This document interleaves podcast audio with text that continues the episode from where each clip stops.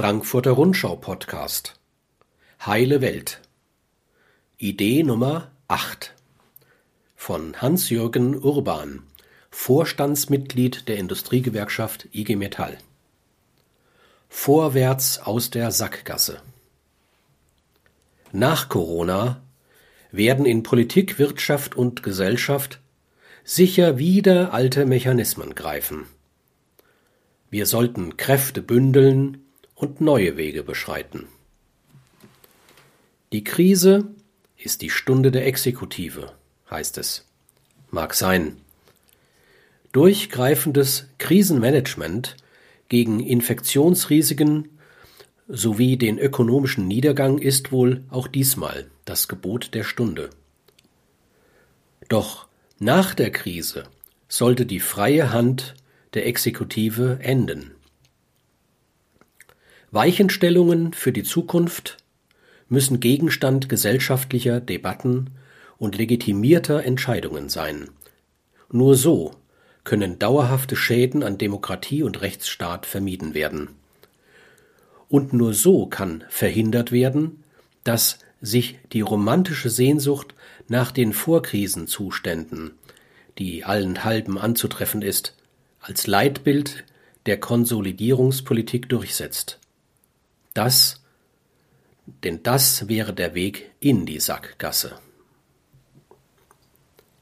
Kapitalismus im Koma. Die Überführung ganzer Ökonomien ins künstliche Koma ist historisch einzigartig. Die wirtschaftlichen, sozialen und politischen Kollateralschäden sind noch nicht abzusehen und das Ausmaß steigender häuslicher Gewalt gegen Frauen, Kinder und Pflegebedürftige ist nur zu erahnen. Und wie agieren die politischen Entscheider? Besser als ihr Ruf. Die Koalition gibt sich als handlungsfähig. Großzügigere Regelungen bei der Grundsicherung, erleichterter Zugang zu Kurzarbeit, finanzielle Zuwendungen und Bürgschaften für Unternehmen mögen verteilungspolitisch eine Schlagseite aufweisen. Als kurzfristige Ad-hoc-Krisenmaßnahmen sind sie grosso modo jedoch zu begrüßen. Pauschales Politikbashing wirkt hier eher schal. Die Entwicklung gleicht einer konservativen Revolution. Konservativ, weil die Krisenmaßnahmen auf die Rettung vorhandener Strukturen zielen. Revolutionär, weil sie mit radikalen Ideologiebrüchen einhergehen, die selbst in den kühnsten linken Träumen nicht vorhergedacht wurden. Dreistellige Milliardenbeträge werden mit nie gekannter Großzügigkeit unter Kleinunternehmern und Solo-Selbstständigen verteilt und der Staat rüstet sich für freundliche Übernahmen systemrelevanter Großkonzerne. Der Krisensturm bläst hegemoniale Erzählungen wie die von der schwarzen Null oder von der Unantastbarkeit ökonomischen Privateigentums einfach hinweg. Sicher bleiben Privilegien und Klassenstrukturen wirkungsmächtig. Während zumeist Besserverdienende sich bei Erhalt der Bezüge ins Homeoffice zurückziehen können, müssen mitunter Normalverdienende und Niedriglöhner am Arbeitsplatz vor Infektionsgefahren geschützt werden. Vor allem aber fließt der Hauptstrom der Krisenmilliarden in die Kassen der Unternehmen. Und die Großvermögenden bleiben verschont. Bei Verteilungsfragen endet der revolutionäre Elan der Krisenpolitik. Doch das vielleicht nachhaltigere Problem liegt woanders. Es reicht bis weit in die Gesellschaft hinein. Es ist die immer wieder durchbrechende Sehnsucht nach der Normalität der guten alten Vorkrisenzeiten. Ob Vorhaben der Regierungen, ob Szenarien der Wirtschaftswissenschaften, ob Pläne von Theatern, Konzerthäusern oder andere Einrichtungen, nahezu alle Entwürfe fragen nach den Wegen zurück. Zurück zur wachsenden Wirtschaft, zum stabilen Arbeitsmarkt, zu verlässlichen Kultursubventionen, zum gewohnten Alltagsleben. Rückkehr wird geradezu zum Signum der Krisenpolitik. Doch die romantische Sehnsucht nach den alten Zuständen ist fatal. Offenbar verklärt der Blick aus dem Auge des Orkans die Vergangenheit. Der deutsche Vorkrisenkapitalismus taugt nicht als konkrete Utopie fortschrittlicher Politik. Soziale Ungleichheit, Klimakrise, Rechtspopulismus und andere Missstände sollten auch im Angesicht der Krise nicht so schnell in Vergessenheit geraten. Zielführend wäre hingegen die Rückbesinnung auf die weitgehend verstummte Ökologiedebatte, insbesondere auf Plädoyers für ein neues Wachstumsmodell. Denn die Gesellschaften des Gegenwartskapitalismus sind Überfluss und zugleich Defizitgesellschaften. Umweltschädlichem Luxuskonsum stehen Investitionsrückstände bei sozialer Sicherheit im Gesundheits- und Sorgebereich, im Bildungs- und Kultursektor und bei der Mobilität gegenüber. Erkannt wird zugleich, dass der profitgetriebene Wachstumszwang unseres Wirtschaftssystems die gesellschaftlich zu beantwortende Frage blockiert, was wachsen soll und was nicht.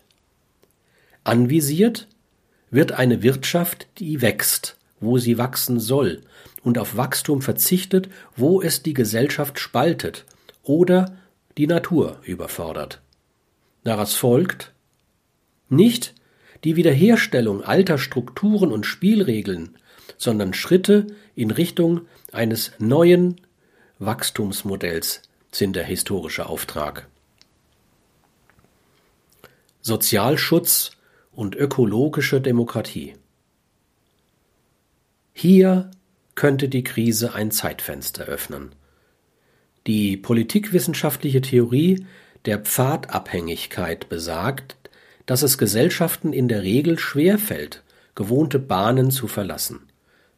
Sie kennt aber auch Übergangsphasen, Critical Junctures, in denen Krisenschocks helfen, Reformwiderstände zu überwinden und Pfadwechsel einzuleiten. Und ein solches Momentum könnte die Corona-Krise erzeugt haben. Doch ein Problem schleppt sich aus der Vergangenheit in die Zukunft. Neue Weichenstellungen setzen handlungsmächtige Akteure voraus und Verschiebungen nach links eine starke Linke, und die fehlt. Die Krise wird aus der politischen Mitte gemanagt. Die Linke analysiert und räsoniert, bleibt aber weitgehend wirkungslos.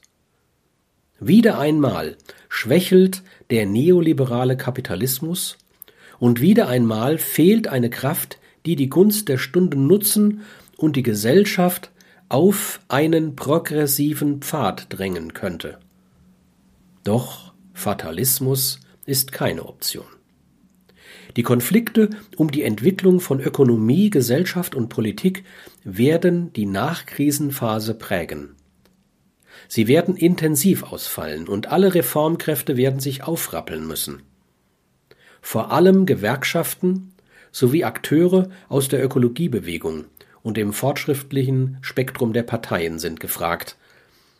Annäherungen in Fragen von Umweltstandards, von Verteilungsgerechtigkeit und Schutz prekärer Arbeit, die vor der Corona-Krise sichtbar wurden, sollten fortentwickelt und zu Konzepten einer solidarischen Nachkrisenpolitik aktualisiert werden. Ein zentraler Transformationskonflikt wird sich um die zukünftige Gesundheits- und Sozialpolitik drehen.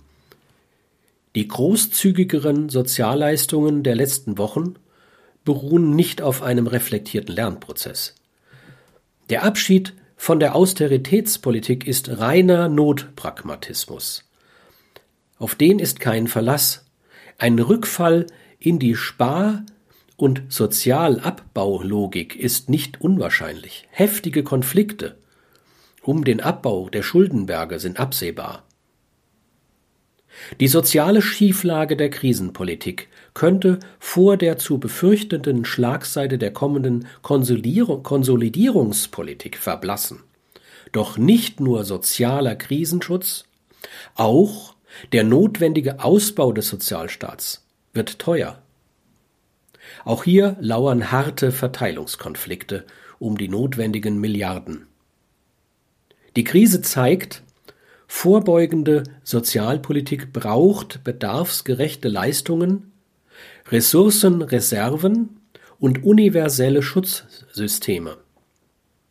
Die Institutionen der Daseinsvorsorge müssen dauerhaft vor der Sparwut geschützt und als Felder mit gesellschaftlichem Zusatznutzen anerkannt werden und alle Formen abhängiger Arbeit müssen in den Solidarverbund integriert werden und verlässliche Leistungszusagen erhalten. Im Kultur-, Kommunikations-, aber auch im Pflege- und Gesundheitssektor sowie in der Bauwirtschaft sind Formen prekärer Arbeit außerhalb des Beschäftigtenstatus geradezu explodiert. Der beschönigende Begriff der Solo-Selbstständigkeit kaschiert nur mühsam die soziale Existenzkrise, in die viele der Betroffenen gegenwärtig geraten. Konzepte einer universellen Bürger- und erwerbstätigen Versicherung, wie sie in der sozialstaatlichen Reformdebatte vorgelegt wurden, gewinnen durch die Krise neue Dringlichkeit.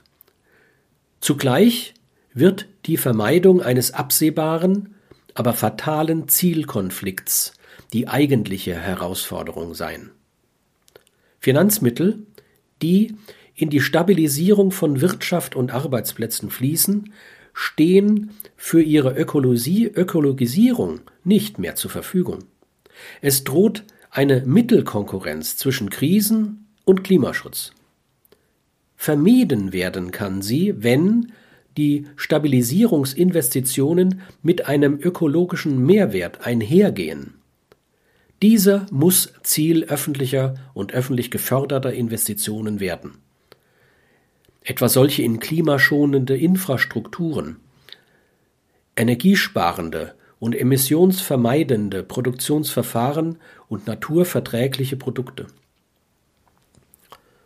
Noch profitable Unternehmen und Vermögende müssen sich an der Finanzierung beteiligen und Dividenden in unterstützten Unternehmen ausgesetzt werden. Notwendig sind grundlegende Korrekturen in den Produktions- und Verteilungsverhältnissen. Hier versagt der Markt. Politische Interventionen, etwa durch Schadstoffgrenzen und Produktauflagen, sind unverzichtbar aber auch Eingriffe in die Eigentums- und Verfügungsrechte. Gelten muss, wo öffentliches Geld fließt, muss öffentliches Eigentum entstehen und öffentliche Einflussnahme folgen. Schon die Miteigentümerschaft der öffentlichen Hand ermöglicht Einflussnahme auf Unternehmenspolitiken. Diese Möglichkeit müssen offensiv genutzt werden, ohne ideologische Vorbehalte nach demokratischen Entscheidungen und orientiert an den Imperativen der sozial-ökologischen Transformation. In einer gemeinsamen Erklärung fordern etwa Umweltverbände und IG Metall mittels regionaler und bundesweiter Transformationsräte einen breiten gesellschaftlichen Dialog über die unverzichtbaren Maßnahmen des Klimaschutzes zu organisieren. Sollten sich diese Räte als Orte demokratischer Verständigung bewähren, könnte es eine vornehme Aufgabe der öffentlichen Anteilseigner sein, ihnen Einflusskanäle in die wirtschaftlichen Entscheidungen der Unternehmen zu eröffnen. Kurzum, nicht Privatkapitalismus, sondern Wirtschaftsdemokratie lautet die Perspektive. Trotz der Annehmlichkeiten sozialer Entschleunigung und des reduzierten Schadstoffausstoßes. Der Shutdown der Ökonomie mit seinen ökonomischen Verwerfungen, sozialen Kosten und absehbaren Wiederanlaufkonflikten ist keine positive Blaupause für die ökologische Transformation. Fantasien dieser Art, auch Linke, sind fehl am Platz. Der Kampf gegen Corona ist ein befristetes Notmanöver mit riskanten Eingriffen in Gesetzgebung, Bürgerrechte und Alltagsleben. Die sozial-ökologische Transformation muss hingegen als dauerhafter und vor allem demokratischer Prozess konzipiert werden. Doch die schlichte Rückkehr zum Bekannten taugt eben auch nicht als Zukunftsvision. Ein durchgreifender sozialökologischer Reformismus muss die Weichen in Richtung Sozialschutz und ökologische Wirtschaftsdemokratie stehen, stellen. Mut zur Kapitalismuskritik ist hier gefragt. Die letzte Bewährungsprobe. Das alles wird sich auch auf europäischer Ebene bewähren müssen. Die Corona-Tragödien in wichtigen Mitgliedstaaten überforderten die nationalen Selbsthilfekräfte. Der Komplettausfall der Europäischen Union als Organisator innereuropäischer Solidarität war eine Katastrophe. Unterlassene Hilfeleistung statt Solidarität. Der folgende Ansehensverlust könnte sich für Europa zur Existenzkrise auswachsen. Die EU wird bald vor einer weiteren, vielleicht der letzten Bewährungsprobe stehen. Die besonders von der Krise gebeutelten Länder bleiben auch bei der Bewältigung der Krisenlasten auf solidarische Hilfen angewiesen. Wenn Außenminister Maas den bevorstehenden deutschen EU-Vorsitz zur Corona-Präsidentschaft machen will, muss dies mit ausreichender materieller Unterstützung unterlegt werden. Die EU sollte nicht noch einmal versagen. Dieser Beitrag wurde gesprochen von Erich Ruhl-Badi. Alle Beiträge des Podcasts gibt es auch als Buch. Heile Welt erscheint im Frankfurter Sozietätsverlag. Es kostet 15 Euro.